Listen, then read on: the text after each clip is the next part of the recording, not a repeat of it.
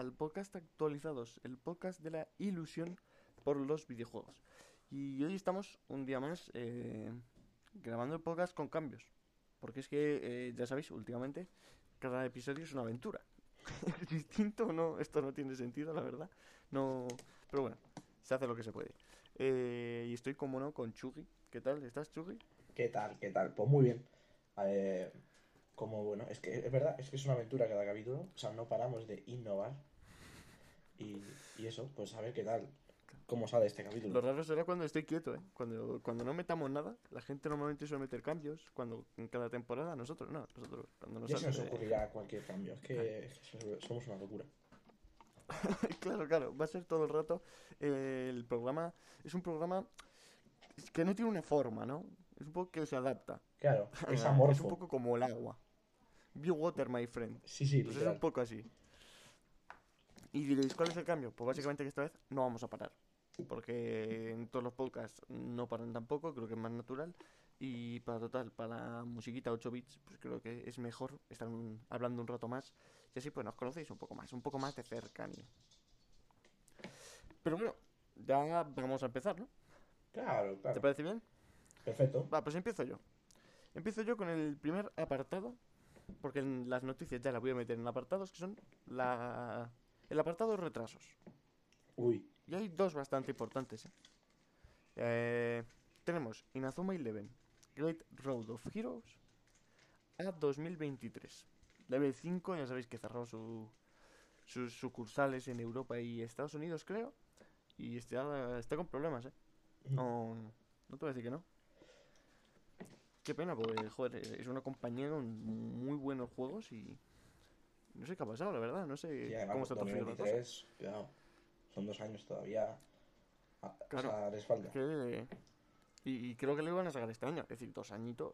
Cuidado, eh. Y luego el siguiente, que también es bastante importante, es Lego Star Wars de Skywalker Saga. Que este no sabemos la fecha porque se retrasa indefinidamente. Este cuando lo vi en el Una locura E3, también. creo, en algún sitio, tío, me, me, me apetecía de verlo, ¿no? Porque eran todas las pelis, o sea, que eran nueve pelis Claro. en un juego. Que además los Lego Joder, joder, es que los siempre Lego, están bien. Es mitiquísimos. que siempre están bien. Entonces, pues bueno, eh, es una pena, porque es que además este tenía, tenía la gente un montón de ganas y ya, ya habían preparado incluso ediciones especiales y tal, no sé por qué se habrá retrasado, la verdad. No, no sé, no sé. Pues, pues vamos con las noticias, ¿no? ¿Le damos? Vamos a darle, vamos a darle. Noticias, ¿eh? Del E3. Desmienten que haya contenido de pago, porque, bueno, recordemos que será probablemente solo online. Y se celebrará del 12 al 15 de junio con un evento digital con Nintendo, Xbox, pero sin PlayStation, EA o Activision. Esto a mí me parece una vergüenza. la verdad. Claro que además, si no recuerdo mal, ahora el D3 está patrocinado por Nvidia, ¿puede ser? O algo así. Puede ser. Creo que me suena, ¿eh? No sé, el de 3, yo creo que desgraciadamente, tal y como lo están haciendo, está destinado a morir, ¿eh? No sé cómo lo ves tú, A ver, pero es que, es que, a es ver, que los tres nombres que no están, es que son supongo que. PlayStation, EA y Activision no se suman porque por el tema del coronavirus. O sea, creo que en sí se van a ir, o sea, van a hacer sus eventos fuera, obviamente. Sin que sea el E3, pero, o sea, yo tengo, yo es que soy una persona que ve esperanza en el mundo y espero que en algún momento haya un E3 con todo a tope otra vez. Yo, yo ojalá que haya otro E3, pero es que PlayStation, de hecho, el último año de 3 grande creo que no fue, ¿no? ¿O no? ¿O no? Fue ¿Cuándo fue? ¿En 2018? No, sí, en el último 2018 E3 sí de que fue. por- PlayStation fue dos- el señor de las gafas 2018, 2 sí. En plan, ya va a salir 2018. o algo así, pero no pasa nada más. Claro, entonces, pero el año pasado me acuerdo, antes del coronavirus, me acuerdo de que PlayStation ya dijo que no iba a ir. Esto sí que me acuerdo. Porque hubo mucha polémica. Porque decían que no había nada que enseñar, que dónde estaba la Play 5. Yo me acuerdo de esto que hubo muchísima polémica. Ahora bien, también te digo, Nintendo y Xbox son más que capaces de tirar un evento de estos, pero vamos. Es Sí. decir, Xbox siempre está ahí. Mm, Vamos, no lo sé. Pero eso me, me parece una pena. A ver, Porque, muchos de los juegos tipo From Software o algo así eh, irán a Xbox, en plan, no so- solo un contrato para poder enseñar Claro. las cosas. Claro, el problema es que yo aquí veo que son cuatro días, más o menos tres noches, algo así, ¿no? Que son cuando se celebran los eventos, más o menos. Sí, Y la verdad, a mí no me salen suficientes compañías para tres días. Es decir, Nintendo, vamos a poner que lo hacen un día. claro, Xbox, otro día. Porque ahora además va con Bethesda. Es decir, se hace el mismo día. claro. Y luego Ubisoft, solo una en cada, cada día, no sé. Bueno, luego está la del Devolver. Digital, que son una locura, ¿no? Ah, bueno, es verdad, es verdad. No sé. También te digo, esto de hacerlo digital, mm, no Claro. sé. ¿eh? Espero que, espero que no meta mucha mierda, porque si no... si no, me voy a cabrear. Bueno, eh, vamos a pasar. Siguiente noticia. Joseph Fares, un hombre muy querido aquí. Además, luego tú nos vas a hablar de su último juego. Hombre, claro. Bueno, pues este hombre, este buen hombre, piensa que los juegos ahora son demasiado largos. Mm, Yo le doy el aprobado a esta frase, porque yo creo que está, es totalmente cierto. Yo también te digo, depende de qué juegos. O sea, sí, eh, obviamente depende de qué juego, pero normalmente se intenta alargar los juegos cuando Sí, eso sí. creo que si le quitas la mitad de las horas, incluso sería mejor juego.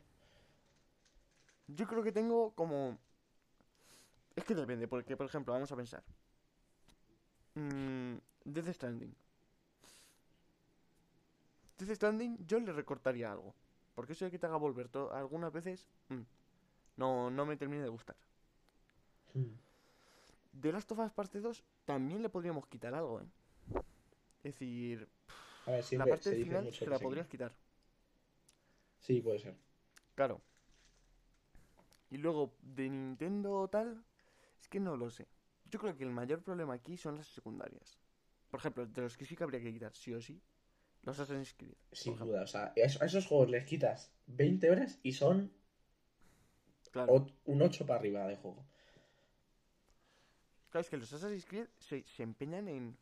Pero que lo peor es que no alargan la historia en sí, sino que alargan todas las secundarias, un montón de secundarias, un montón de cosas que. Contenido absurdo que al final no aporta mucho. Claro, que es que no importa realmente. No sé, a lo mejor te hace un poco de como de localizador, ¿no? Que te mete dentro de ese mundo, pero es que no aporta nada. Yo eso es lo que me pasa con el Odyssey, que, que dices, haz misiones secundarias para subir de nivel. Y digo, pues es que no me interesa nada. Bueno, no lo sé. Sí, sí. Pero sí, luego... Es que aparte de los de Ubisoft, por ejemplo, luego podríamos ha- hablar de The Witcher 3, por ejemplo. Claro, bueno, es Tú, que The a- Witcher al 3, ser un ¿cómo juego tan querido que la gente dice que es perfecto, supongo que... Y que hay gente que se lo ha pasado varias veces y que encima hay DLCs, supongo que es tan bueno que da igual. Claro, pero el problema es eso de que para completarlo entero. Claro, es que si vamos a la historia, la historia ¿cuánto puede ser? La historia puede ser 30 o 40 horas, vaya. Pues puede ser. Entonces, lo ves, a mí eso sí que me parece excesivo. Por luego, la gente que lo quiere completar al 100%, yo eso no te digo nada. Que lo quieres completar al 100%, ok, te puedes tirar.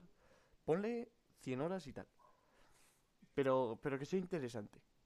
Porque yo también en The Witcher lo que veo es que hay algo de relleno, ¿no? De misiones muy largas, de... De a veces un poco absurdas, ¿no? Vamos, no lo sé, Mm. no lo sé. A ver, ser un juego de ese No. de género, tal. Claro. Es que, es que es eso, es depende del género. Bueno, por ejemplo, eh, te voy a decir un, Sí, di. Te, te voy a decir un, un, por ejemplo, Red Dead Redemption, los dos. Los dos son bastante largos, ¿eh?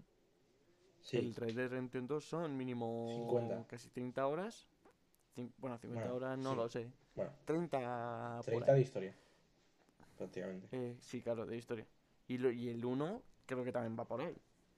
De 30 horitas. Ya, pero es que me parece tan bueno el 2 que no me lo puedo eh, criticar.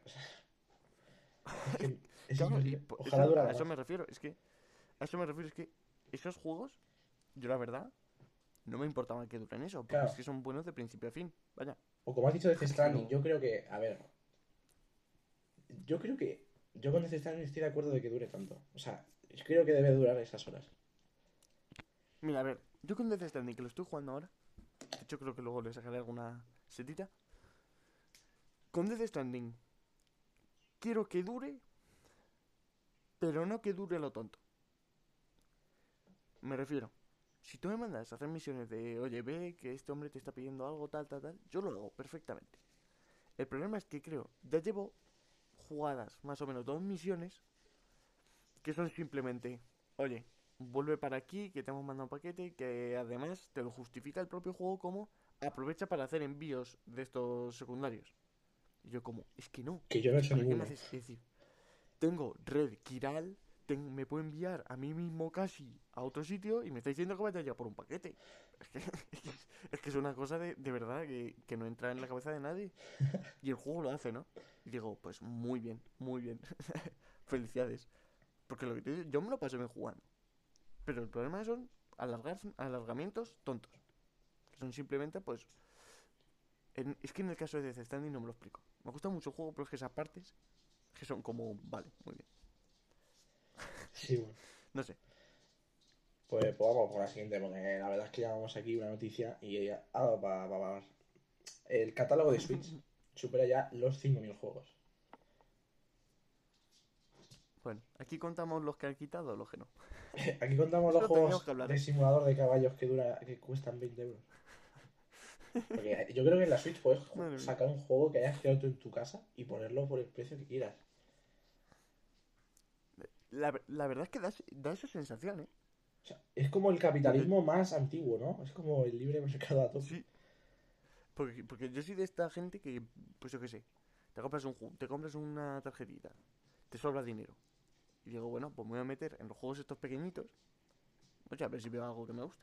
Y es que se ve cada mierda, de verdad, cada mierda. Sí, sí, es que. Y luego alguno que cuesta bastante. No, sí, sí, sí, sí. Luego hay algunos que cuestan más de 10 euros y dices, pero ¿cómo va a costar esto más de 10 euros, cabrón? pero si esto lo has hecho tú en media hora por la tarde. no me jodas. me, me estás pidiendo ahí 15 euros. No sé, no sé. Mm, Una locura. A ver, también hay que decir, oye, muy buenos. Muy buen avance de la consola, ¿eh? La verdad, Switch Hmm, es, es que es la leche. Muy buen catálogo, o sea, perfecto. Perfecto. Bueno, siguiente noticia. Rápida. Venden un Super Mario Bros. original por 660 mil dólares, convirtiéndolo en el juego más caro de la historia. Eh, me lo he comprado yo. Ostras, ¿te imaginas? Qué guapo estaría, ¿eh? Claro que sí, Que- que que saliera alguna noticia y, y somos uno de los Que dos. sea sobre nosotros. Claro, que sea sobre nosotros. En plan, una persona Ah, se pasa sería- el Death Stranding en solo 3 minutos y pasas tú. ¿Te imaginas? O cosas así como... eh, alguien mata a alguien, ¿sabes? Alguien mata a alguien con, con la pistola de bolas del Death Stranding. Y, y soy yo. Historia, historia del, del videojuego. Madre mía. Summer Game Fest 2021 confirma que empezará el 13 de junio con un nuevo evento.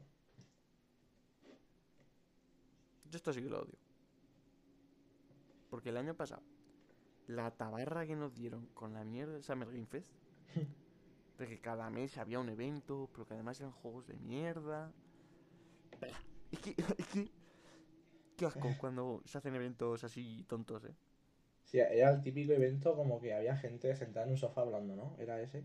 Claro, que son tipo, mm, vamos a invitar a gente que no conoces ni te importa, entre juego y juego, que tampoco conoces ni ese juego, ni te importa ese juego, que encima te vas a tirar aquí tres horas. O sea, la- yo así. creo que el tema de ritmo de show en un E3, creo que el que mejor lo ha entendido es Xbox. Eh, Sobre todo en las últimas conferencias. Sí. O sea, como muy poco hablar y mucho enseñar y a veces te trae un tío que llamado Keanu Reeves, que es Jesucristo. Sí, sí, sí. Así que... Yo, yo es que no me acuerdo. La última de Sony creo que no la vi. Porque ah, me acuerdo que era a las 3 de la mañana. Sí, es que siempre son las Nanay. tres, es que hay problemas. Nanay. Las de Sony Nanay. Y. Y joder, es verdad que como que las de Sony son más cercanas.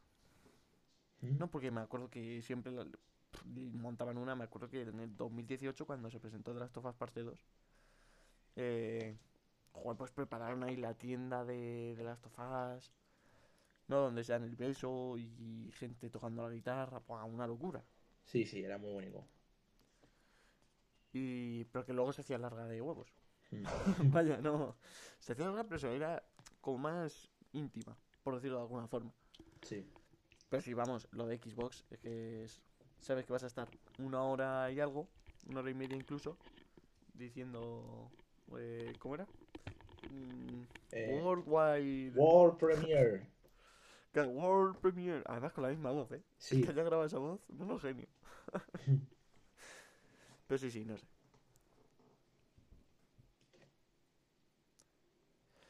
Bueno, siguiente noticia. Este, este juego lo ha petado, ¿eh? Se ve. Este juego, mucha gente está hablando bien de él. Ojo, eh. Y es Monster Hunter Rise, ¿eh? Que ha confirmado vender 5 millones de copias. Hostia, eh. Y que planean sacar una gran expansión el año que viene. 5 millones de No, copias. no, ha salido muy bien este juego, ¿sabes? Se me acabo de enterar, 5 millones de copias está bastante bien. En, en Japón, tío, solo juegan Animal Crossing, Mario Bros. de todos los tipos y Monster Hunter. Porque Sí, si no, no me lo explico.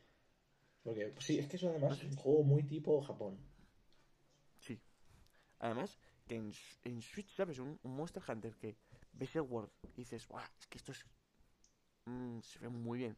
Y ves el Rise, que se ve bastante bien en Switch, pero me refiero que no es comparable. Hmm. Y que lo haya comprado tanta gente, pero que. Es decir, quiero probarlo. Es decir, yo probé la demo y no vi nada para que vendiese 5 millones de dólares. Porque se estaban reservando para su juego entero. Claro, yo qué sé. A lo, a lo mejor te lo compras y te dicen, oye, te vamos a regalar una Play 5. Puede ser. ¿Sabes? y y todo, todo el mundo encantado. A mí que nunca me ente- Yo mm, jugué al World, que estaba en el Game Pass, y... O sea, es que no puedo jugar. O sea, no... No tienen... O sea, no se acerca nada a mi, a mi objetivo como jugador. No, no puedo. Bueno, Pero bueno. depende de cada uno. sí. Ojo que esta, esta noticia me gusta porque encima la vi en directo. El programa español Espejo Público carga contra los videojuegos. Es una adicción terrorífica. Me encanta terrorífica. Sí, ¿eh? Que es como que da pavo, ¿no? Ay, nos comen el cerebro. es terrorífico. es, es una locura. Yo me he visto el vídeo en el que pues el loco ese dice esto. Hmm. Que además, que creo que toma un ejemplo de, de un niño que, que... ¿Cómo era? Que suspendió, no caso suspendió, yo que sé, Ah, mates de segundo de la ESO. Claro, era algo así. Era algo así, ¿no?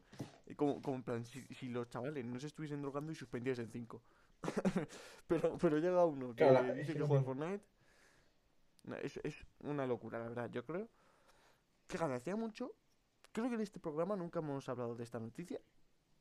Porque, a ver, es, es muy recurrente lo de que la televisión digan eh, esto es un invento del demonio y tal. De hecho, es famosa pues la entrevista esa de, su, de Sudamérica de los 80, 90. Mm. De que te comen el cerebro en Nintendo Sí, sí. y cosas de esas. Pero que es que luego lo pienso y digo, ¿cómo podemos estar en estos años que cualquiera tiene un juego en el móvil, un Candy Crush, que, que, la, que las viejas están viciadísimas al Candy Crush? Y, y, lo, y lo adictivo que es eso, que tiene 5.000 niveles. O sea que Claro, que es imposible pasártelo. es- Y, y llega uno, un chaval que está jugando Fortnite.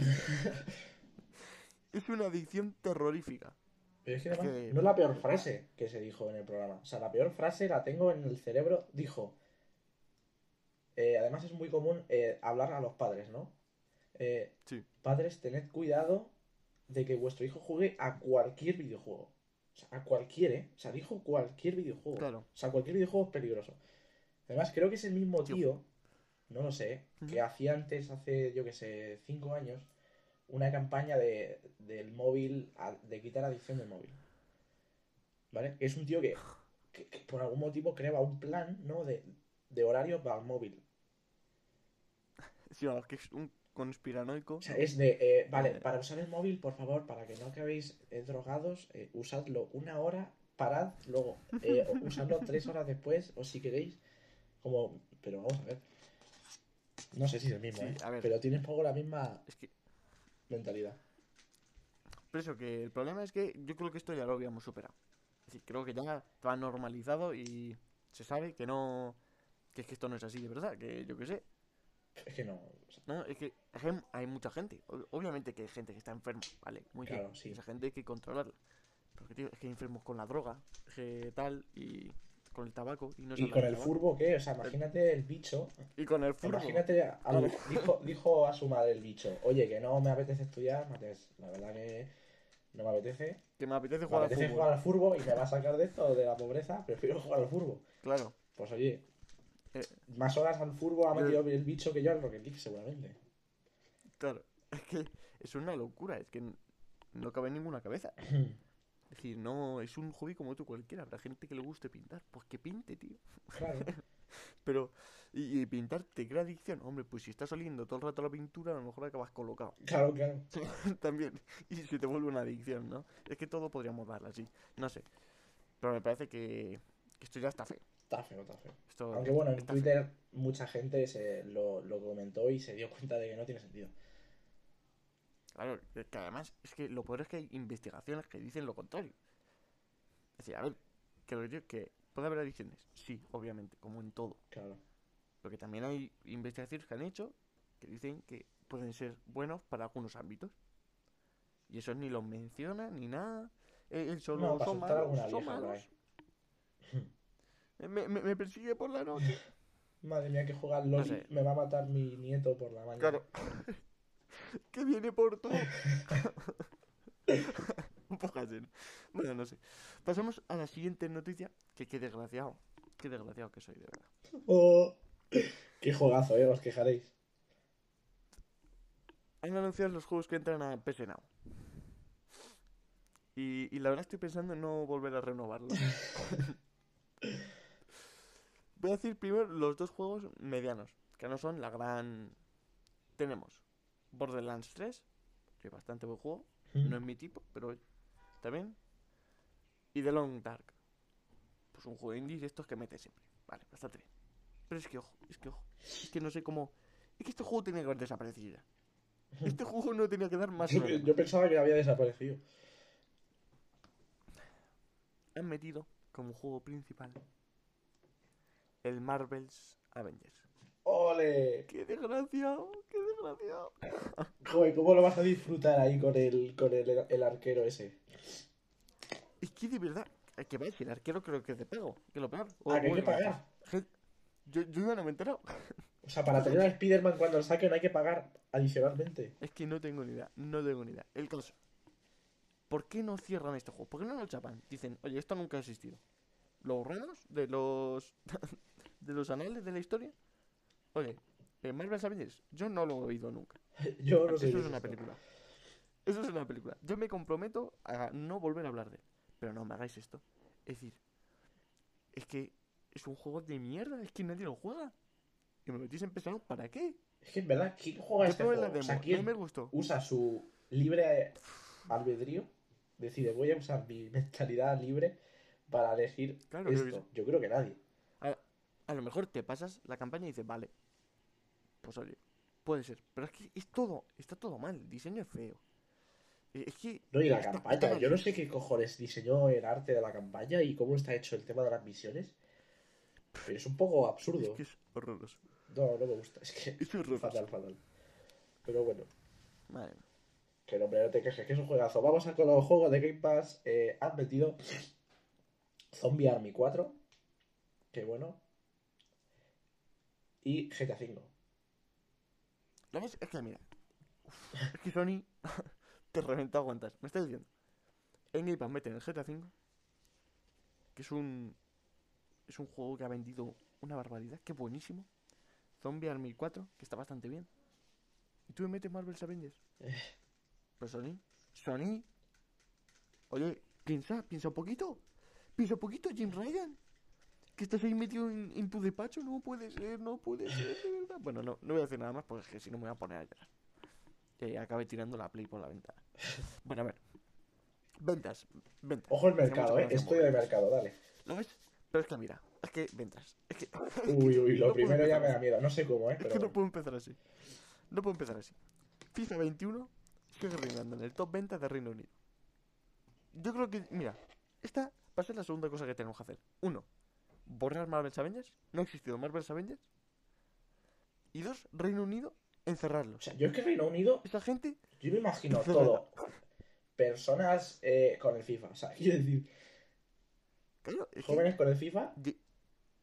siempre está vendiendo el FIFA. Sí. Pero, pero, pero además gente con lo malo que es el que está 21, pensando- cara, yo creo que es el FIFA que menos ha, del que menos se ha hablado en la historia. O sea, quiero decir, al menos el año pasado, pues oye, el 20, como que triunfaba más en YouTube y tal. Pero es que este año, el 21, es que a mí incluso se me olvida de que han sacado un FIFA. Que sí, que sí, es que es, es demencial, pero por favor. Es que yo creo que te sacan un FIFA a esa gente. de Messi gordo. De todos jugadores gordos y vende igual. Nah, allí en Reino Unido, pues yo qué sé, debe ser la niebla, la lluvia, yo qué sé. Claro, yo creo que es la niebla. Claro que, que- que van a comprar Marvel's Avengers, que es peor aún. y Co- acaban cogiendo Comprar juegos en los que haya sol. 21. Claro. Joder. Bueno, bueno, seguimos. En España, el juego más vendido, eh, Super Mario 3D World plus Bowser's Fury. Este, pues normal. Bueno, bien. Eh, eh, lideran, lidera el top de ventas los juegos de Switch, como suele ser normal, la verdad. La verdad que sí, en Pero, España. sin embargo, en cuanto a consolas, esto sí que es raro, reina eh, PS5, la Play 5. En España No, no sé cómo no sé cómo me pasaba eso. A ver, yo creo que últimamente Sí, que no. estaban sacando un cojón de consolas, ¿no? Pues no sé, pero vemos. Sí, sí, sí, a mí me suena mucho. Yo, yo sigo suscrito a un canal de Telegram. ¿vale? Que te va diciendo cuando salen Series X y Play 5. Que es así como me compré la Series X, que literalmente salió una, una gemesa y la tuve que comprar en medio de una clase online de historia del arte. Entonces, a mí me salen muchas noticias todo el rato de que han salido PS5, muchas últimamente. Joder, pues bueno, no lo sé, pero vemos. Impresionante que por primera vez Switch no esté y que sea una consola de nueva generación. Yo creo que Switch es que ya la debe de tener todo el mundo en España. Porque si no. Yo creo que sí. Y bueno, luego pasamos a Japón. Y en Japón, pues, lo que hemos dicho antes. Switch, obviamente. Claro. Allí en Japón yo creo que está prohibido comprar algo que no sea Switch. Yo creo que te lo da el gobierno. ¿Quieres comprar? Claro, ¿quieres comprar una Play 5? Primero te tienes que comprar una Switch. Claro. Es decir, tienes que tenerla sí o sí. Y, y, y si te compras dos Switch, a lo mejor te regalan la Play 5. Claro. Pero tienes que tener Switch. tienes que apoyar el mercado nacional. Y, y Monster Hunter Rise, por, por lo típico. Allí pues están locos. que no tiene más. Vamos, vamos allá. Eh, Embracer Group completa la fusión con Gearbox Entertainment.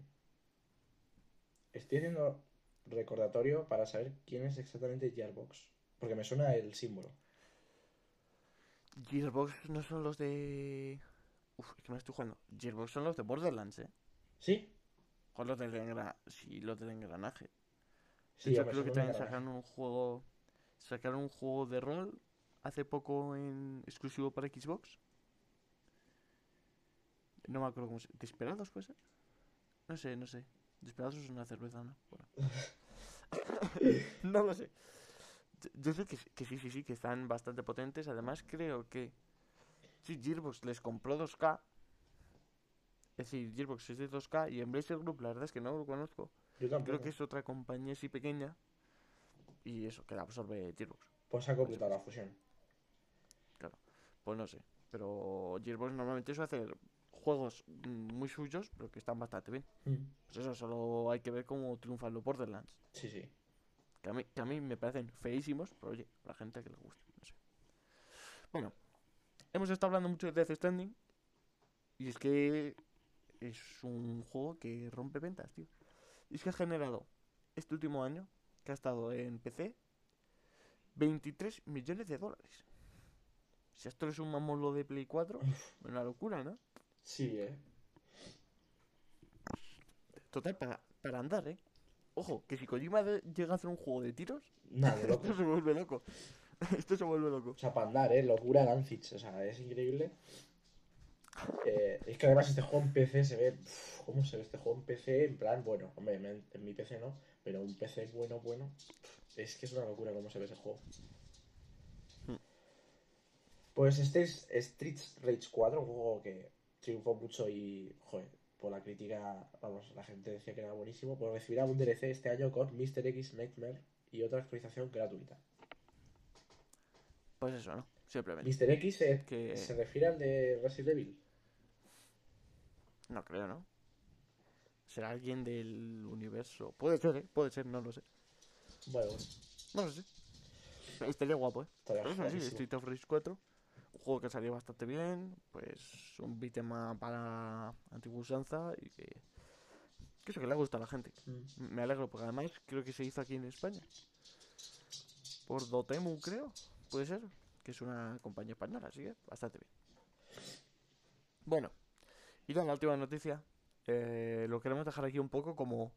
¿Qué pasará? ¿Qué pasa? No, a ver si tenemos más noticias. Pues PlayStation plantea contraatacar con una nueva plataforma versus Game Pass. Espero que no sea presionado. Porque con el Marvel Avengers desde luego no lo van a conseguir. Yo creo que PlayStation no se tiene que meter en esta cosa, eh. Yo creo, fíjate, yo creo que sí. Porque además todo lleva a eso por lo del cierre de las tiendas de PSP, PS Vita y PS3. Madre mía, como hilo, ¿eh? Como hilo. Eh, yo creo que eso, ese cierre, no creo que van a dejar que se pierdan todos los juegos, ¿no? Porque, por ejemplo, Xbox también las tiene cerradas, pero es que están en el Game Pass. Esos juegos. Sí. Es decir, que quieres jugarlos, no hace falta que te descargues de la tienda, compra Game Pass. Entonces yo creo que Sony quiere hacer algo parecido. Oye, ¿que quieres jugar estos juegos? Compra lo que sea. Yo creo que eso es lo que van a intentar hacer. ¿eh? Por eso han chapado esas tiendas. Ojo, eh. y que salga esta noticia más o menos en esas dos semanas, que sea así igual, así de corto, yo creo que tiene toda la pinta de eso. Como hila, eh. Como el, claro, el problema que sí que concuerdo contigo es cómo metes los juegos que salen eh, los juegos que salen directamente en Play. Por ejemplo, yo creo que un The Last of Us parte 2 no lo puedes sacar en una Claro, yo es que por eso lo digo. Yo creo que Game Pass, o sea, es que si tú compites y te metes en, el, en, este, en esta movida a Xbox, Claro, es que yo creo que a lo mejor a PlayStation no le viene bien. O sea, a lo mejor algo hacer parecido en tema retrocompatible. Porque en Xbox puedes jugar a juegos de la primera Xbox en Game Pass. Pues que a lo mejor Claro, en metas PC juegos- también puedes hacer, Claro, empieza en claro, Aussie puedes también, hacer algo de eso. Pero tienes que jugar a una Play 3 en plan remota, ¿no? A ver, yo he jugado, no sé, la verdad. Yo he jugado, por ejemplo, los de Lego, que son de Play 2. Y ha ido bastante bien y, y no sé, es normal. Claro, pero no, No te lo puedes descargar funcionará como tal, exactamente. creo, ¿no? Sí, sí que te puedo decir. Así. Bueno, fíjate, los de Play 2 no lo sé. La verdad. Pero no lo he intentado. Pero puede ser que sí, ¿eh? Bueno, Sí, pero bueno.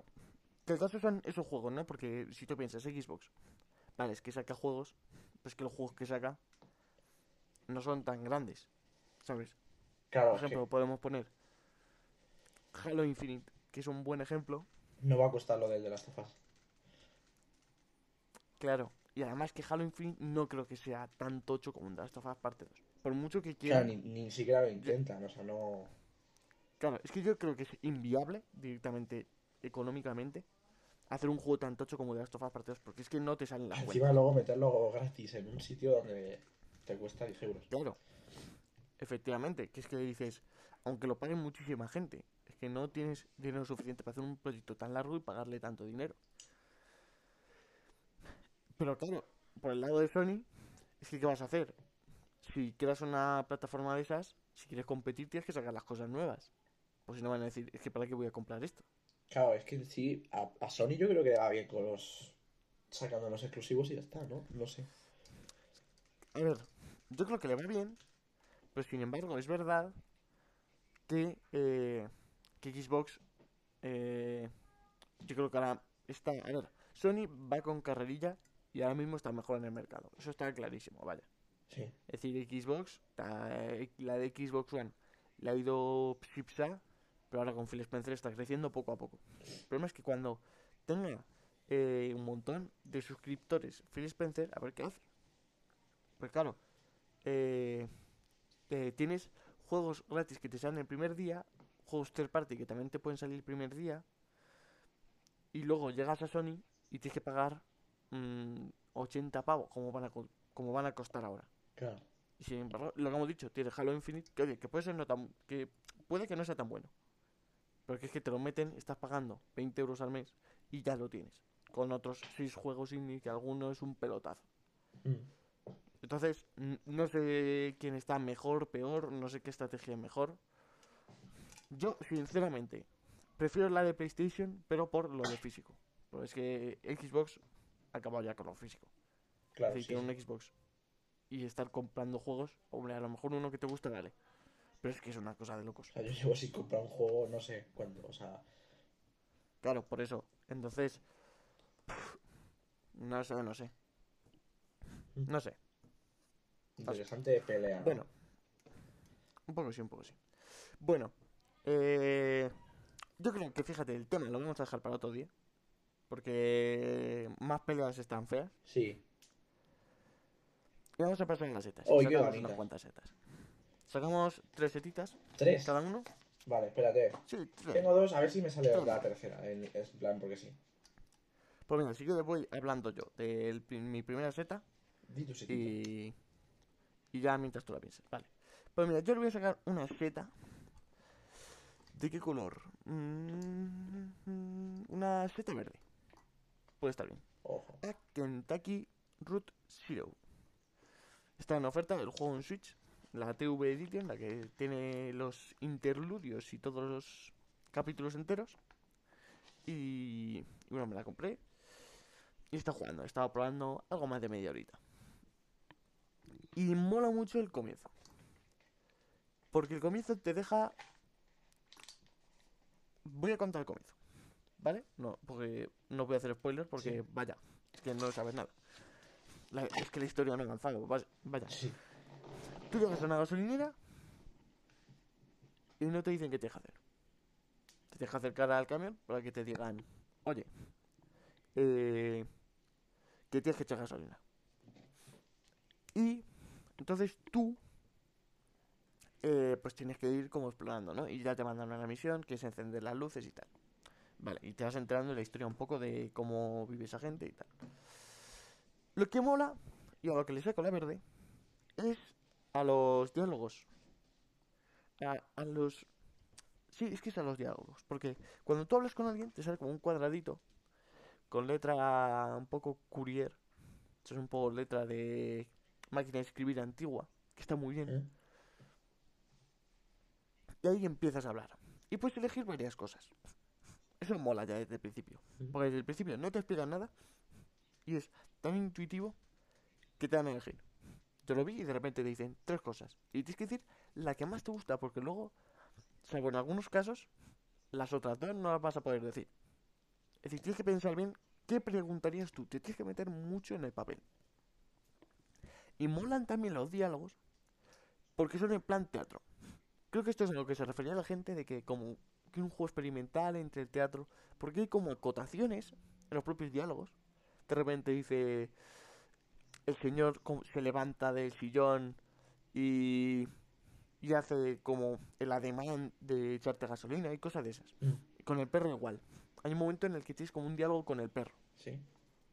que tienes que ir diciendo cosas y él no te, obviamente no te contesta. Porque es un perro. Claro. Pero como que te lo imaginas que te contesta.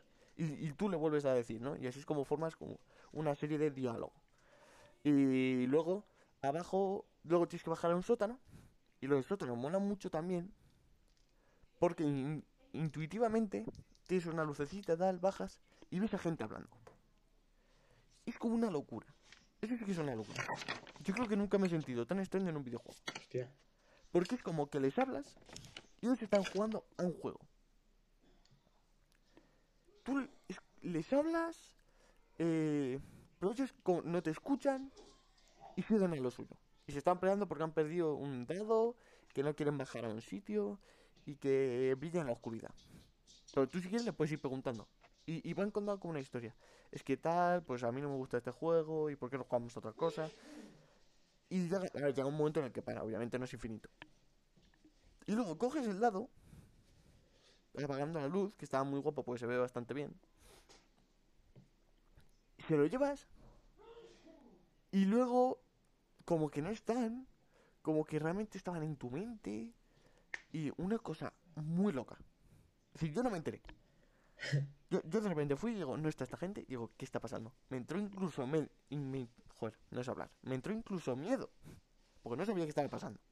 Mm. Pero que luego no es nada. Es que no- simplemente desaparecen y te quedas como, ¿qué cojones acaba de pasar aquí? Y enciende la luz y luego ya el hombre te dice un poco más de su vida. Te dice que le tienes que llevar una cosa a un amigo suyo. Entonces esa media hora, te juro, está muy guapa porque no entiendes absolutamente nada. Solo sabes que eres un viajero.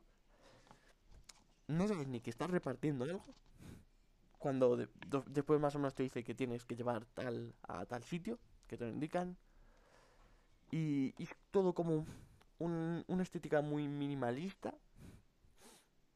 Pero a la vez no, porque es súper complejo. No sé, está muy bien, ¿eh? Os lo recomiendo.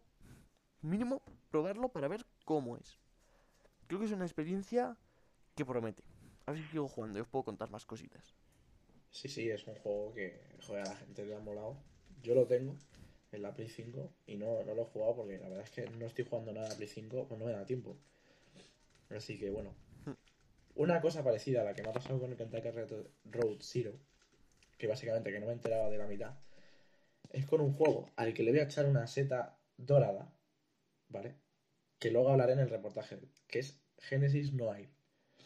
Por eso esta seta va a ser bastante breve, porque voy a contarlo en el reportaje. Voy a decir varias cosas y es que el juego, o sea, me ha parecido muy, muy bueno. O sea, me ha encantado muchísimo. Es una fumada y tiene cosas muy, muy interesantes. O sea, de, de decir, joder, es que alguna referencia a algún cuadro que me mola mucho de repente, no sé.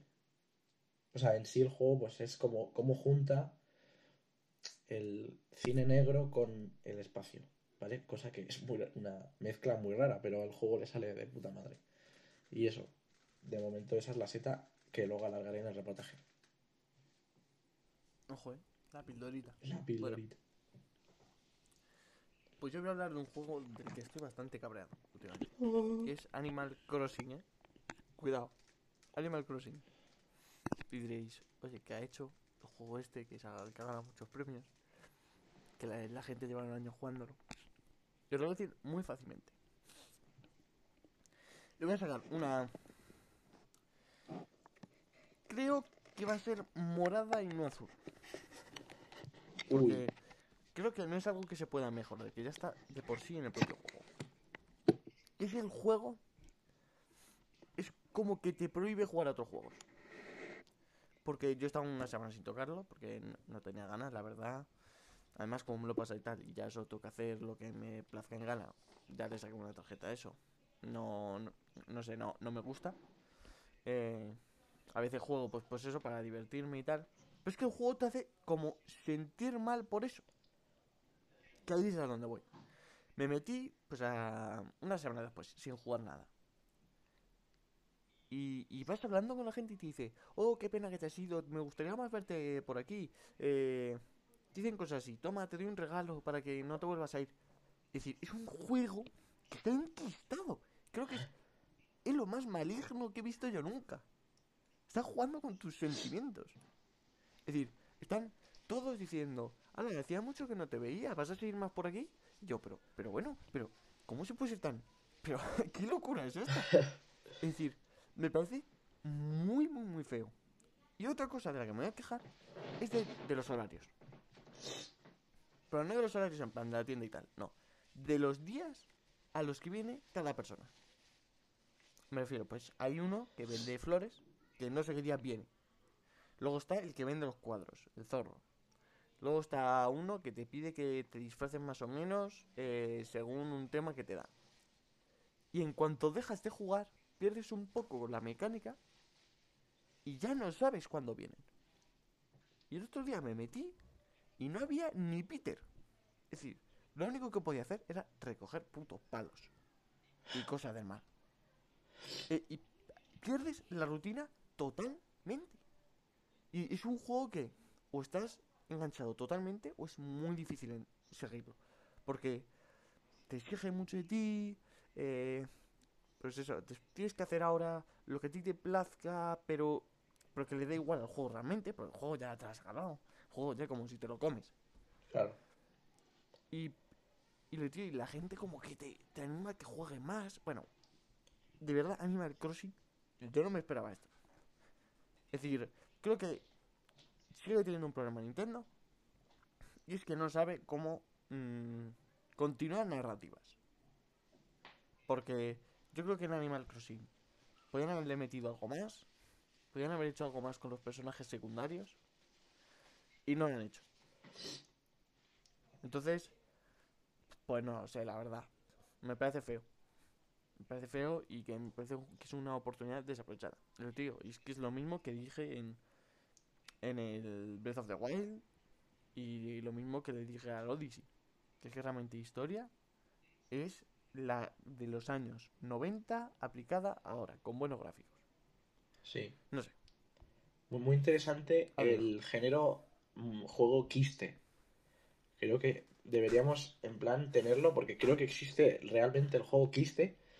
Juegos que están dentro de ti y te exigen hasta el punto de no poder jugar a otra cosa. Claro. Y, y- Pero, pero es que además, es que es feo porque juega con tus sentimientos. Pues dice, bueno, el Fortnite, el, el Fortnite lo puedes decir, "Buah, pero es que me voy a perder las recompensas, tal. Lo dice porque quieres conseguir las recompensas. Pero es que este, tú no consigues nada. Es simplemente que, los- que la gente te dice, oye, te echaba mucho de menos. ¿Pero qué, pero qué juego sucio es ese? pero es que, ¿qué se le ha ocurrido esa, esa locura? Ese japonés estando ahí solo, diciendo, guay, voy a poner esto para que se sienta mal. Madre mía, lo, lo que te digo, una locura, ¿eh? De verdad, una locura. Locura, locura. Pues, pues otra seta dorada. Es que estoy viendo aquí el juego que le tengo que echar la seta. Joder. Y es que, es que, es que es muy bueno. De momento lo que llevo, que es el It Takes Two, que me lo compré. Ya me pasé el A Way, el A Way Out, que me gustó mucho, y sobre todo el final, el A Way Out. Me gustaría incluso a veces hablar de él en algún momento de, en este programa y tal. Y, joder, el A Way Out me, me gustó mucho, me lo pasé con mi hermano. Y el It Takes Two, de momento me está flipando. Voy a decir un par de cosas que me han molado mucho del juego. Así, bueno, primero, el juego es muy bonito, creo. Los personajes están muy bien diseñados. La mujer, sobre todo. O sea, mola mucho el diseño de la mujer. El pibe, el hombre, es un poco. A ver, es un poco feo, creo, pero. A ver, está bien. Es que soy yo. Entonces, yo, todo lo que soy yo. Porque a mi hermano se ha elegido la mujer. Entonces, yo soy el hombre. Anda que es tonto, ¿eh? Anda que es tonto tu hermano. Claro, claro. Pero bueno, creo que tiene también carisma el hombre. Y eso. Por- mira, me acabo de acordar una cosa. El doblaje de la mujer es un doblaje británico, o sea, es un acento británico de la polla. Y me encanta que de repente me hable así de británico, o sea, me, me flipa ese acento. Y eso, el juego se ve muy bonito, o sea, el diseño del, del, del mapa y tal está muy bien. Porque es como. Es un escenario de casa normal, pero visto desde pequeño, entonces está muy bien en ese sentido. porque de repente estás en un dentro de un árbol, estás en, en- o sea, estás como por ejemplo en un garaje, en, en una habitación y por ejemplo los los personajes del juego son objetos reales que cobran vida eh, porque sí. De repente un prismático pues habla contigo y tiene ojos. Y tal, entonces eso mola mucho. Eh, por ejemplo, el personaje que hace Joseph Fares, que es un libro.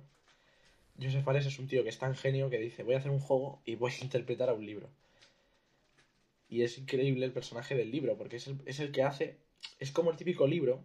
De hecho, el libro es como eh, clave para el amor, ¿no? El típico libro de, de mierda de las claves para arreglar una relación y tal.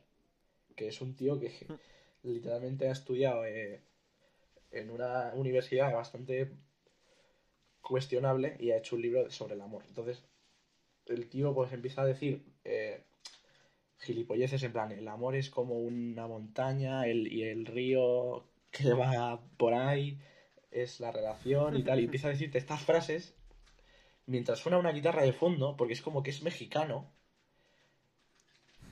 Y, el y los dos personajes dicen, ya está aquí el puto libro pesado este que no para de hablarnos. O sea, me hace mucha gracia el personaje del libro. Y eso, tal. Luego, ¿qué más cosas tiene? Tiene el tema de los minijuegos.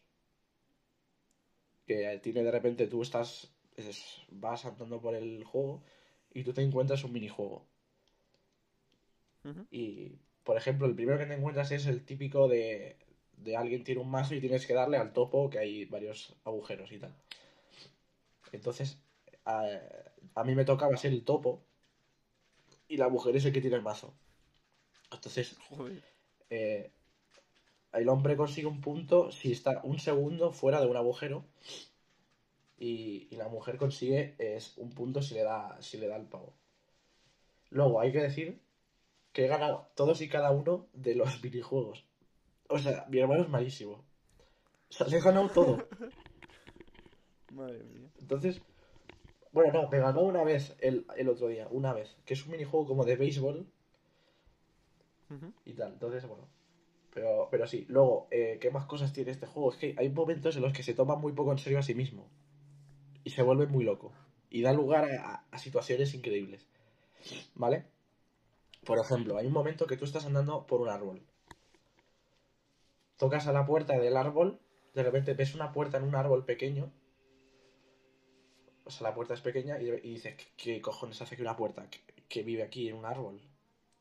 Y de repente es que te raptan una tribu que son los ratones, que además son ratones súper realistas, que hablan y son como una tribu y tienen un líder que es como un general eh, casi dictador. Y es súper gracioso porque son ratas hablándote. Y las ratas te dicen, tienes para, para que te liberemos tienes que acabar con, con la tribu que nos está robando todo el rato, que es, son las abejas. Y, y- y- de repente está creado aquí un, un conflicto entre dos tribus, entre un árbol, que son las ratas y las abejas, de repente, que está como muy, muy guay, y de repente empiezas a decir, ¿qué cojones es esto? Que me estaba hablando aquí una rata sobre, sobre que le roban la mercancía a las, las abejas, o sea, o sea, es increíble. Luego hay un momento en el que tú estás peleando con una rata, ¿vale? Porque al final como que la rata te traiciona. Además, la rata líder está doblada un poco como si fuera eh, John Rambo. O sea, tiene una voz súper fuerte y es como que está loquísimo eh, la rata esa. Entonces, esta, la pelea final contra el ratón líder es en un avión que yo controlo, ¿vale? El hombre controla y la mujer tiene que luchar en, el, en las alas. Y el juego se vuelve un Street Fighter. De repente, la rata tiene poderes y saca un Hayuken eh, y tal. Y, está- y- y de repente salen dos barras arriba de vida, tipo Street Fighter, como haciendo un homenaje y de coña, que se toma muy poco en serio a sí mismo. Y tú dices, joder, qué guapo en verdad esto. Y no sé, tío, o sea, está guapísimo. Creo que. Bueno. Que yo creo que este juego va a superar a Way Out bastante y que, y que tengo ganas de pasármelo. Sí. Se dicen que es uno de los GOTY de este año. Es que va a serlo, es que momento, si lo ves es que flipas. Eso sí, antes te quería hacer una pregunta. Pregunta. Y es, eh, mucha gente está aprovechando este juego porque con lo del hombre y la mujer que se quieren separar, mucha gente está intentando jugar con su pareja mismo. ¿No? Porque, eh, bueno, porque es, es más divertido, ¿no? Que cada uno pues tenga su mismo rol y tal. ¿Tú crees que es, puedes llegar a ser más divertido o está hecho, por decirlo de alguna forma, ¿no? Es decir, que lo puedes jugar con tu hermano o con quien sea. Lo importante es pasarse bien. Pero ¿tú crees que de cierta forma está hecho para que lo juegues con tu pareja?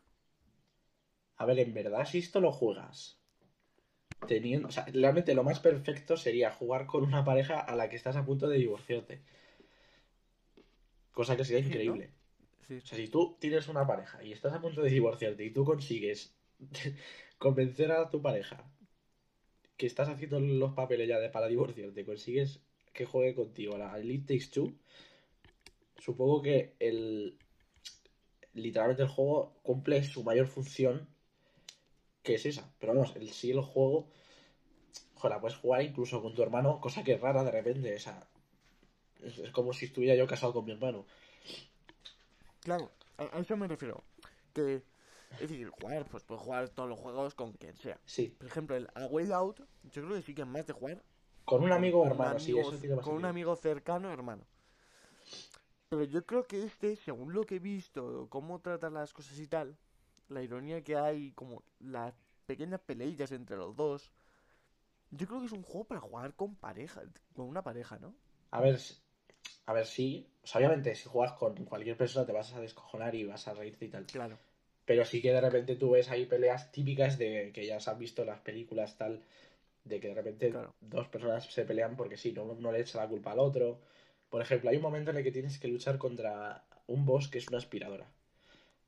Y la aspiradora está cabreada porque hace mucho que no la usan y que. Y porque la han comprado, la han reemplazado por una Turbo 2000, no sé qué. Entonces llega, eh, no sé qué, la mujer dice, jo, es que esto es tu culpa porque la, ya no limpias. Y dice el hombre, joder, pero es que, es que tú decías que le ibas a arreglar. Entonces empiezan a echarse la culpa el uno al otro. Y, Sí, lo típico. Y luego, pues al final, hay momentos bastante guays, ¿no? En el que, pues eso, te tienes que unir para, para salir a, a- Para salir. Para que no te mate una rata, por ejemplo. Vale, entonces, habiendo puesto este ejemplo, ¿no? De que más o menos lo ideal sería jugar con la pareja, aunque lo puedes jugar con todos. ¿Mm? La siguiente pregunta que tengo, que la escuché el otro día, que se lo, se la hicieron en el podcast Reload que yo siempre escucho, Ya. y que están más o menos de acuerdo, es ¿cómo ves la dificultad del juego para alguien que no suele jugar a juegos normalmente? Vale, entiendo la pregunta, ¿eh? Porque, claro, el juego... A ver, el juego en sí no es, obviamente, muy fácil. O sea, quiero decir... O sea, yo, yo que he jugado muchos juegos durante mucho tiempo, pues es muy fácil porque Joseph Fares lo ha hecho así. Pero sí que mínimamente tiene algo, o sea... Pero vamos, yo creo que este juego lo puede jugar cualquier persona. Claro, yo me refiero, porque claro, habrá muchos, mucha- muchos ejemplos, ¿no? De personas que quieren jugar con su pareja, que ellos juegan a videojuegos y su pareja no. Claro, eso es lo que... Que entonces lo tienen menos interiorizado. Entonces, ¿tú cómo ves? ¿Tú crees que es viable? Porque una de las cosas que más pasa con los cooperativos es que te cabreas con el que está al lado porque es un inútil, porque se pone a mirar a otros sitios, ¿no? Eso siempre ha pasado. Y a quien no le ha pasado es que con el que ha jugado es un Z. A ver, Pero, claro, es que yo, yo lo pienso y digo, ostras, es que para alguien que no haya jugado videojuegos, yo lo veo y uff, debe haber partes que deben ser chungas. A ver, yo tengo, por ejemplo, hay alguna parte que algo de dificultad tiene. Por ejemplo, hay un boss que es contra un mono espacial. ¿Vale? O sea, fíjate cómo cambia de escenario. De repente estás con ratas y de repente vas a por un mono espacial. Y está guapísimo. Ratas nazis y monos O sea, el espaciales. siguiente final es que estás luchando contra Hitler en versión gato, por ejemplo. Se me ocurre. Entonces, eh, en ese boss, mínimamente, yo creo que. O sea, yo he muerto varias veces en ese boss. ¿Vale? El tema es que si para que la partida se termine y se tenga que reiniciar todo otra vez, o sea, desde el punto de control, tienen que morir los dos a la vez. Si uno muere y el otro sigue vivo, tienes que darle varias veces a un botón y te revive. Joder. Y tal. Sí, sí, sí. Y un poco, también te digo, si te cabreas con tu compañero porque es un inútil y tal, incluso de alguna manera estás haciendo un poco el rollo del juego.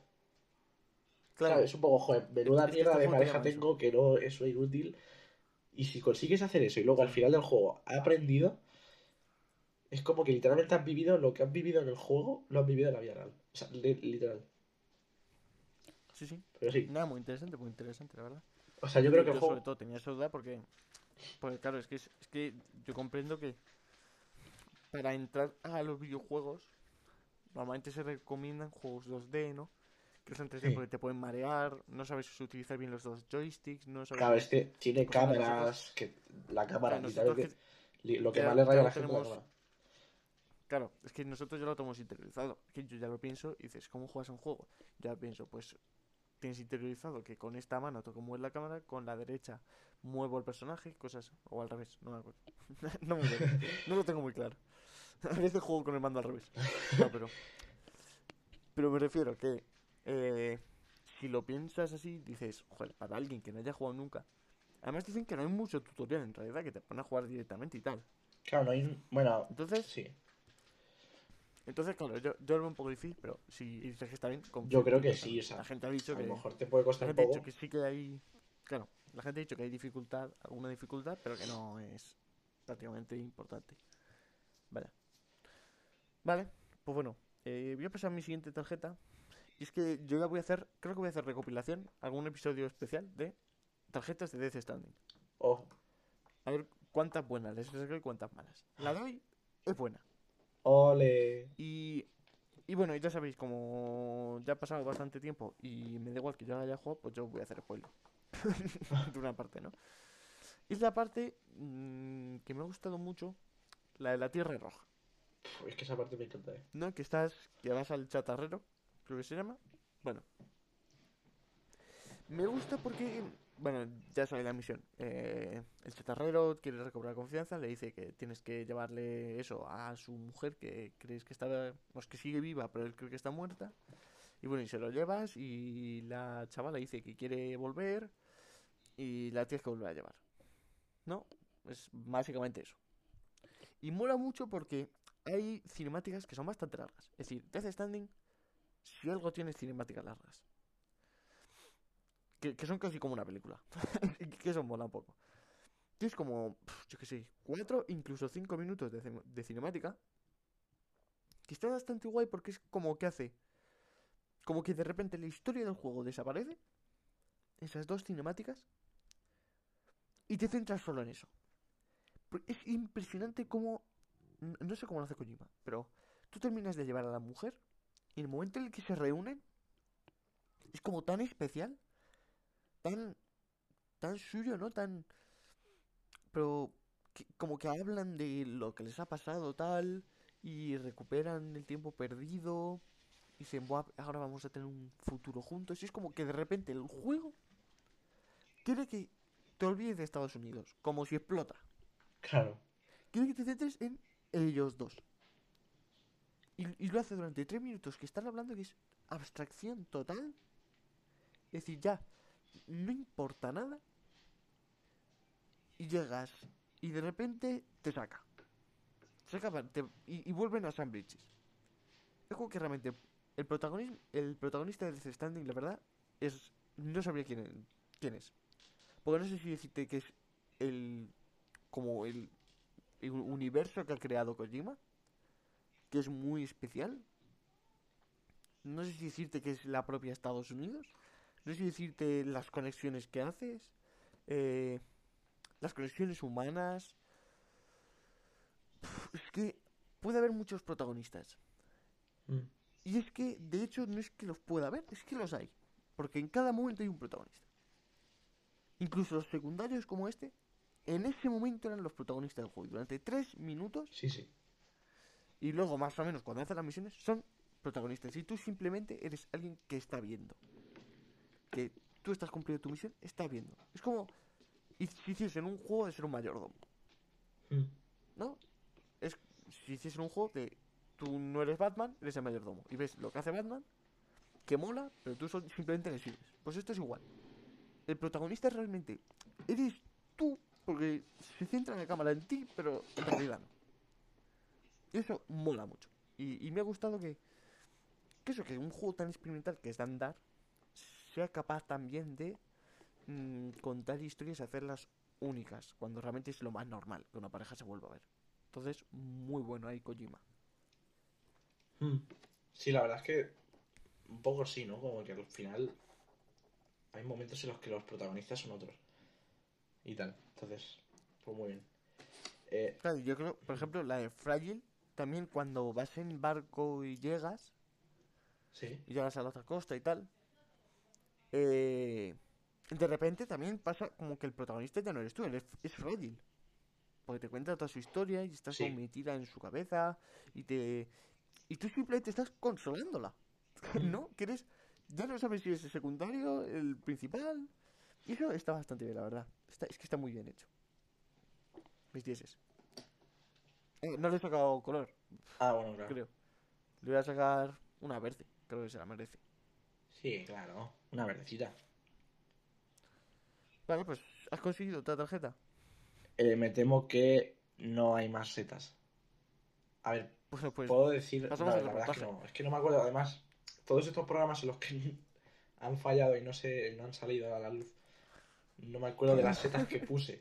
Entonces, a lo mejor he dicho algo del Tsushima, no lo sé, pero es que no me acuerdo. O sea, Claro, no sé.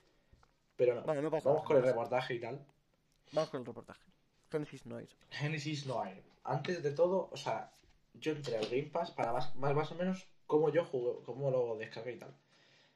Yo fui al Game Pass. Yo siempre me meto cada día Game Pass añadido recientemente, a ver si me han añadido algo y tal. Y veo que habían metido. Veía que habían metido el Yakuza 6, creo. Y al lado pone Genesis No Air. ¿Vale? Y como que la portada me llamaba, me llamaba la atención. Pero como cualquier otro indie de estos que meten, que no me habré descargado ninguno nunca. Me meto a ver el tráiler por curiosidad y veo que es una cosa loquísima, que de repente como que cine negro de dibujo animado en el espacio, todo una locura. Y dije, hostia, yo esto lo quiero probar. Y eso que no lo había oído en mi vida, este juego, y no lo había oído. Sabía que alguien, mi hermano luego me dijo que en Chiclana lo habían hablado, pero yo ni, ni idea. Entonces me lo descargué y eso, lo jugué. Y me lo he pasado. Entonces voy a ir eh, hablando de cada, de cada movida, ¿no? De las que hay. Entonces, la primera era estética. Que la estética, como ya he dicho, es un poco eso. Cine negro con, con el espacio. Y, y los dibujos animados me molan mucho porque son como muy figurativos. O sea, no es, obviamente es un dibujo animado, pues eso, muy sencillo.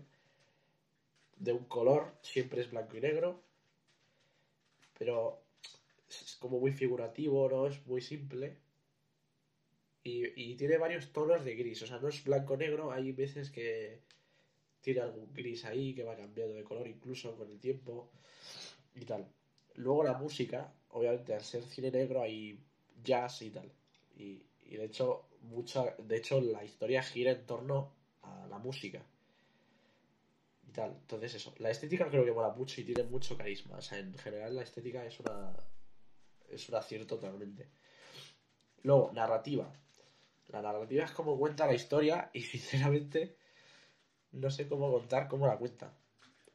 Más o menos hay un momento en el juego en el que hay como un por así decirlo hay una selección de niveles, por así decirlo, ¿vale? Y cada estrella es un nivel o algo así, es que es un poco raro.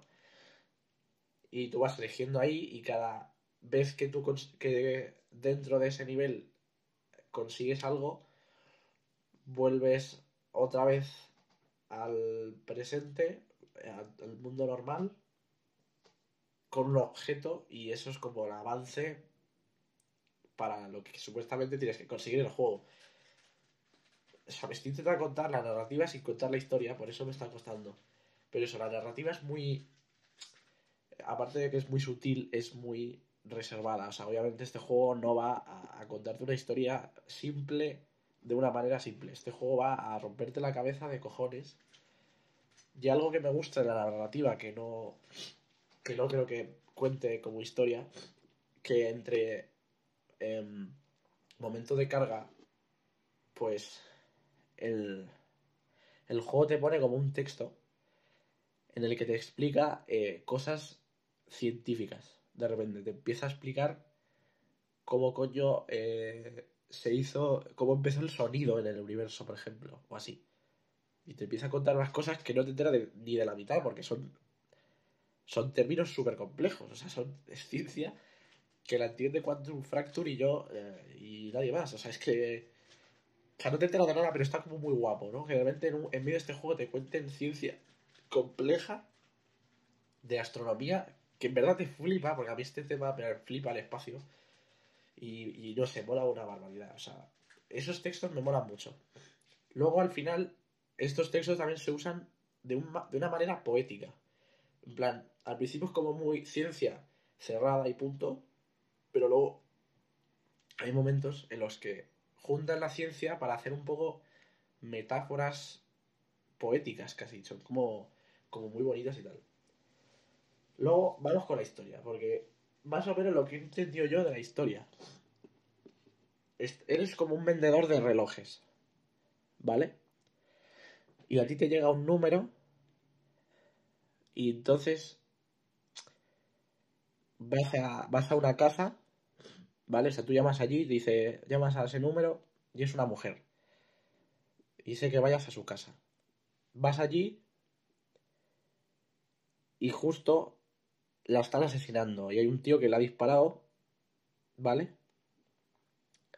Y entonces, el tío que la dispara es un tío que toca la trompeta, no, el saxo, y la mujer es la cantante del grupo, ¿vale? Es un poco raro. Entonces, el juego hace un símil entre el disparo del tío con el Big Bang. O sea, el Big Bang es como el disparo. Entonces, cuando eh, la ha matado, el tiempo se para justo antes de que la bala toque la mujer. Entonces, la bala, la estela que ha hecho la bala, todo el recorrido de la bala, se convierte como en el espacio. Entonces tú tienes que ir a través del espacio encontrando respuestas de, de cosas. Entonces, al ser el Big Bang el disparo, ¿vale? Cosa que tiene sentido, porque el Bang es un disparo, entonces Big, pues como que está muy bien pensado el símil. Eh, pues luego te das cuenta de, la, de que la única manera de, de parar la bala, de parar el Big Bang, es con un agujero negro. Entonces tú el juego estás investigando sobre el mundo, sobre cómo construir y cómo crear un agujero negro. Este es el argumento. ¿Qué te parece, Zuya? Pues la verdad, es una auténtica locura, de verdad. Pues A ver, yo te había escuchado de este juego. Yo había escuchado de este juego, tengo que decir. Y, y creo que es un juego que depende mucho de la, de la propia persona, ¿no? sí, Creo que. Porque.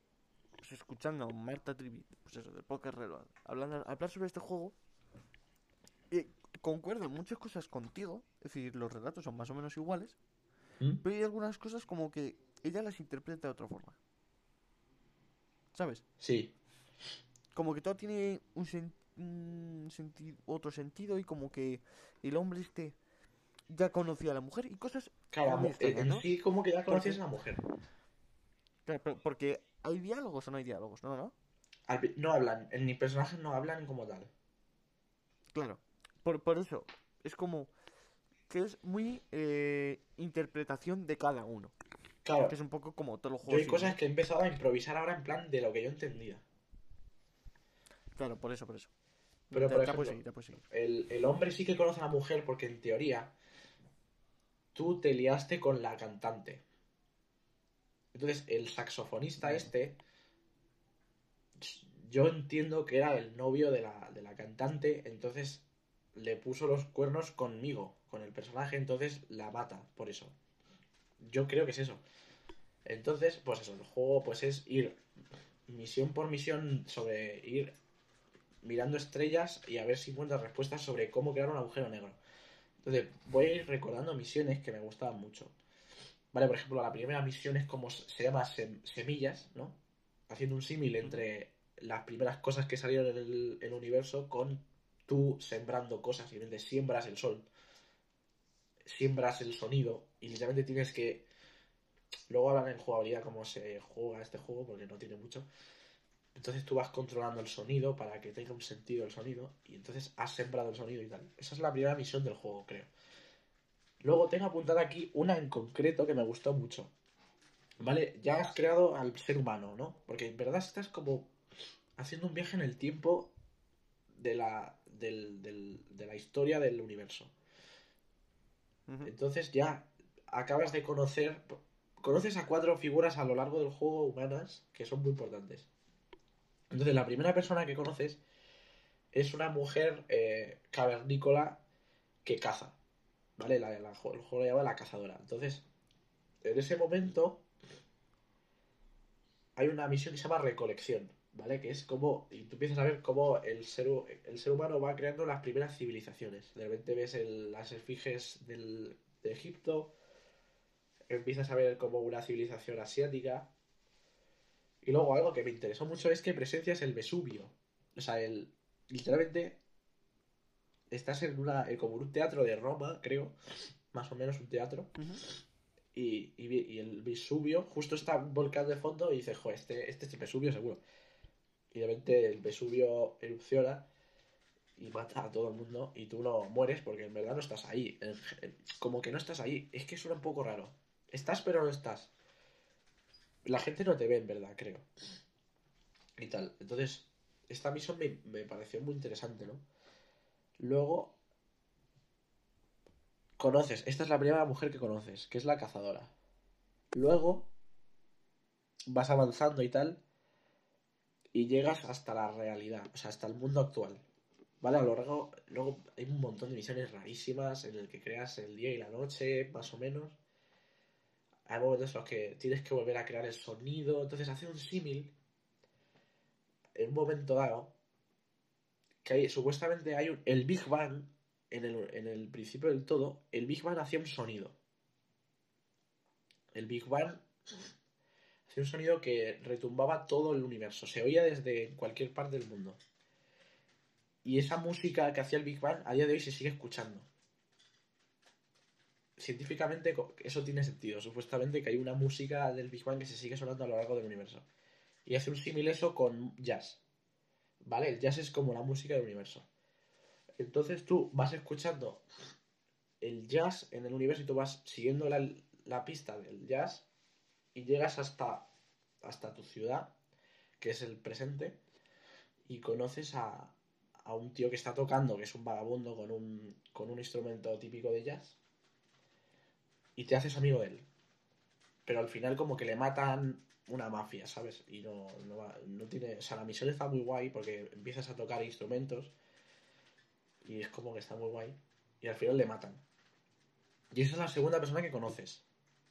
Luego, conoces a otro que es un japonés, porque luego viajas a, un- una... al pasado en una, en una civilización japonesa y tienes como que recole- recolectar un par de cosas para hacer un ritual raro japonés de, de la Edad Media. ¿Vale? Entonces estás ahí. Y, pero en verdad no te ve nadie. O sea, tú estás haciendo cosas pero nadie te ve. Y en ese momento, como que tú tocas sin querer una cosa. Y esa cosa se mueve en la verdad, en la realidad. Entonces el japonés te pone un nombre. ¿Vale? O sea, en verdad, las cuatro personas que conoces son las cuatro personas con las que has podido contactar y conectarte a lo largo del tiempo. Un poco como la película de Ghost, ¿no? Un poco sí. Vale, es una persona que va viajando en el tiempo y conoce a cuatro personas. Y el japonés este le pone. Coño, de repente dice que va a tirar el ritual. Encima estoy haciendo un ritual aquí. El tío, el tío te pone el nombre del demonio del tiempo o algo así. Y el tío piensa que tú eres el de- un demonio del tiempo. Y en verdad eres un, eres un tío que vendía relojes en, el- en los 60 o en los 30. Pero el japonés te pone ese nombre. Luego, hay un momento en el que no me acuerdo muy bien, pero acabas en, en un acelerador de partículas. Y acabas en, Porque sí. en Marte. ¿Vale? En el futuro. ¿Vale? Viajas al futuro y ve- estás en Marte. Y allí hay una científica. Esta es la, cuarta- la, la cuarta persona a la que conoces. ¿Vale? A ti no, no te ve nadie, pero esa científica puedes contactar con ella y tú la ayudas en su experimento científico, es cómo crear un agujero negro. Y aquí es cuando de repente dices, vale, se acerca al final porque lo estoy lo estoy consiguiendo, o sea, Claro. literalmente es a lo, a lo que... Obviamente para conseguir un agujero negro tenías que llegar al futuro, no vas a averiguar cómo se hace un agujero negro en la Edad Media. Entonces tú ahí con la científica, la científica está un poco rayada, que no consigue no, no consigue averiguar nada y tú la ayudas. Y te pone, o sea, hay momentos en los que, entonces para conseguirla, averigu- averiguarlo, o sea, hay puzzles de matemáticas, es que es una locura. O sea, yo literalmente lo estaba haciendo, ¿vale? Tienes que hacer, hay como cinco intentos fallidos y tienes que hacerlo como cinco veces y hasta, hasta que no te sale, tienes que repetirlo mucho. Y tienes que averiguarlo Joder. porque a- está todo apuntado en una pizarra. Y literalmente ves la pizarra dices, es que estoy casi dando eh, matemática eh, compleja cuántica. O sea, ¿esto qué coño es? Yo estaba flipando. O sea, estaba flipando de la complejidad que había en la pizarra, pero eh, obviamente la te lo simplifica un poco, porque no era muy difícil tampoco, pero... Pero oye, me costó y tenía que pensar cómo hacer el puzzle. Entonces, averiguas cómo hacer el agujero negro. Y entonces, tú estás como feliz. Coño, he creado un agujero negro, pero en verdad el agujero negro es un problema. Entonces, el... has creado un agujero negro y todo se va a la puta mierda. O sea, acabas de literalmente casi acabar con el universo, ¿vale? Ese agujero negro se está tragando todo. Todo por salvar a una mujer de los años 30. ¿Vale? Sí, sí. Entonces empiezas a ver cómo en Marte se empiezan a. Un poco como Interestelar, ¿no? Gente que está viajando a otros planetas porque es que se tienen que ir porque si no es que se lo traga el agujero negro. Entonces, gente que no para de exiliarse, en teoría, ¿no? Exiliarse del planeta Tierra. Y tal. Entonces tú hay un momento dado en el que dices, tú qué cojones acabo de hacer. La he liado muchísimo. O sea, acabo de directamente acabar con el universo. Y luego, y luego el momento, entonces en este momento en el que dices, la estoy liando mucho y estás creando tú agujeros negros, y es un momento un poco turbio, en el que te sientes muy mal contigo mismo, en el que de repente tú estás sembrando agujeros negros y el juego te obliga a hacerlo. O sea, el juego te está obligando a hacer agujeros negros en mitad de gente, de planetas donde vive gente, en donde hay naves, donde hay gente y tú dices, hostia, en verdad me siento muy mal. Luego, al final, acabas dentro tú del agujero negro. Y me mola mucho la representación del agujero negro en rollo cine negro, ¿vale? Porque es literalmente como. O sea, el agujero negro es. Obviamente, no hay nada, es la nada en negro. Entonces tú coges unas cerillas y vas encendiéndolas y, y al final consigues como salir del agujero negro. Y aquí es cuando viene una movida que es, yo creo que es la locura del juego. Se, te aparecen las cuatro personas que la has conocido a lo largo del tiempo, que tienen un color cada uno. Vale, es la primera vez que ves color. Las cuatro personas fusionadas a la vez. Llegan a ti Joder. y te dicen, no tienes por qué salvar a nadie, todavía hay una posibilidad para salvar el mundo. ¿Vale? Y aquí empiezas a enterarte de cosas, dices, joder, vale, esto tiene sentido, dentro de lo que cabe tiene sentido. Entonces, yo entiendo estas cuatro personas juntadas a la vez, entiendo como una representación del amor, ¿vale? Porque al final son, son cuatro personas con las que has tenido una relación y al final con las que has sido un amigo, eh, con las que te has llevado bien. Y con la científica incluso ha habido... Había cositas con la científica. Había, había, había cositas. Entonces... El, entonces empiezas como a... Pues a intentar averiguar cómo no... El agujero negro no se lo cargue nadie. O sea que intentar acabar con el agujero negro. Entonces como que empiezas a viajar en el tiempo para ver la mentalidad de cada una de las personas del- de las que has conocido y empiezas a ver la infancia, o sea, más, más o menos ve- ves la historia de cada una de las personas, pues la, la historia del japonés, la historia del, del, del jazz. Y luego el juego termina bailando por el espacio con ella, con esa persona que es una mezcla entre cuatro personas. Vale, y mientras tú estás bailando por el espacio, como que vas soltando colores. Entonces empiezas a, a dejar una locura de colores por el espacio. Y entonces como que yo entiendo que has salvado al mundo. Pero es una locura, o sea, es que literalmente lo que os he contado es que es, es que es increíble. Pero es que, es que a mí me ha encantado, o sea, yo veo esto y digo, joder. Y luego hay un texto, yo tengo una foto, ¿eh? Una foto en la Xbox, eh, una captura, voy a, voy a encenderla. A ver, mientras voy hablando de la jugabilidad y tal, de lo que dice al final el juego, que es casi, es que, coño, que aquí hay gente, que lo ha hecho gente que no es tonta, que tiene conocimiento literario, científico y lo ha juntado todo de puta madre. Y tal, y el juego está de puta madre, o sea, de verdad, yo lo jugué y dije, joder, Hay momentos muy, muy buenos. Luego, jugabilidad. Jugabilidad, pues rápido, porque literalmente es un juego que en teoría está hecho para ratón, ¿vale? Con un cursor y punto. Pero bueno, ha adaptado al mando de Xbox, que obviamente va bien, pero es simplemente con la A le puedes, pu- puedes interactuar con cosas. O sea, literalmente puedes darle a la A y ya está. La única opción es darle a la A y mover el joystick. O sea, es más una aventura narrativa que no, no, no tiene mucho más.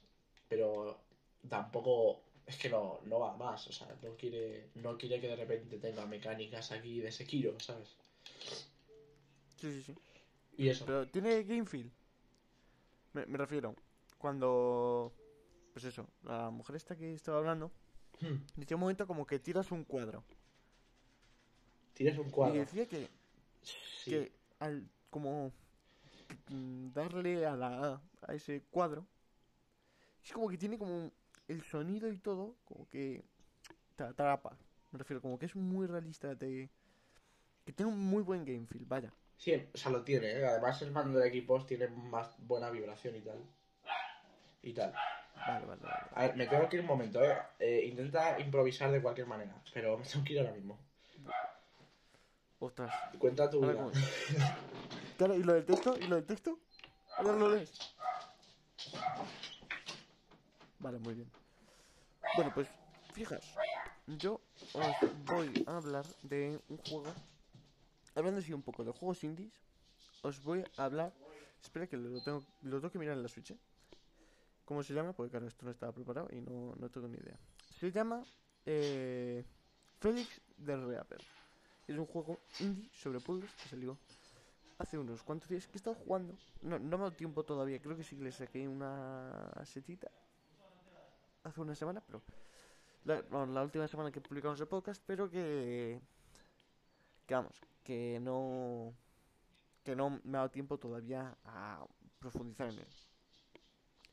Y, y, y mola mucho porque es un juego de puzzles. Es verdad que en Switch va un poco mal, porque tarda algo en cargar, los gráficos no son del todo lo que podrían ser. Pero que está muy guapo porque es como un viaje por la historia. Tú eres un encargado de la muerte que está intentando eh, como encontrar a, a una mujer de la que está enamorado. Y eres como un siervo de la muerte. Y entonces lo tuyo consiste en conseguir que se mate a, a un cierto objetivo. Mola mucho porque va por la historia. Y el primer capítulo creo que es, no sé si será media, un poco antes, de hierro o algo así. Y está súper, súper, súper bien. Mola muchísimo. Porque mm, normalmente las cosas, tienes un tutorial que te explica, pero normalmente las cosas suceden sin querer. ¿No? Porque hay mecánicas que están bien. Hay mecánicas, por ejemplo, como la de sombras. Eh, tú solo puedes andar por las sombras, no te puede dar la luz. Entonces, tienes que ir cambiando la cámara de un sitio para otro. eh, y vas viendo las sombras que hacen para poder avanzar o no. Pero lo gracioso de este juego es que te las encuentras sin querer nuevamente. Normalmente tú no vas haciendo algo eh, porque quieres. Tú te colocas en algunas zonas super random, se mueven cosas y de repente la sombra no te da y encuentras el camino para conseguir lo que querías. Pero hay cosas muy raras como llenar mm, jarras de cerveza. Es un juego muy divertido y que del que te os hablaré en cuanto consiga jugar un poco más a fondo, en pasarme unos cuantos mundos. Y ya está aquí Chugi, a ver si nos Sí, sí, eh. dice lo del texto. No sé qué os habrá contado, pero. Hacedle caso, ¿eh? Que. Yo qué sé. De alguna manera, hacerle caso a este señor. Bueno, entonces. Era un paquete a Amazon.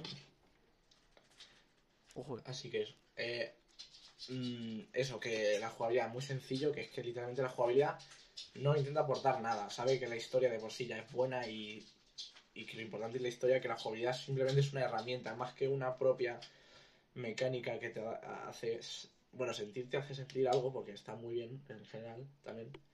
Pero es más una herramienta para poder jugarlo y ya está. Entonces, la foto que yo es como el texto que sale al final, ¿vale? Que se me ha olvidado. Hay algo que no entiendo en el juego. Que es el tema de la constante, ¿vale? Hay un momento. El juego habla de la constante. Madre mía.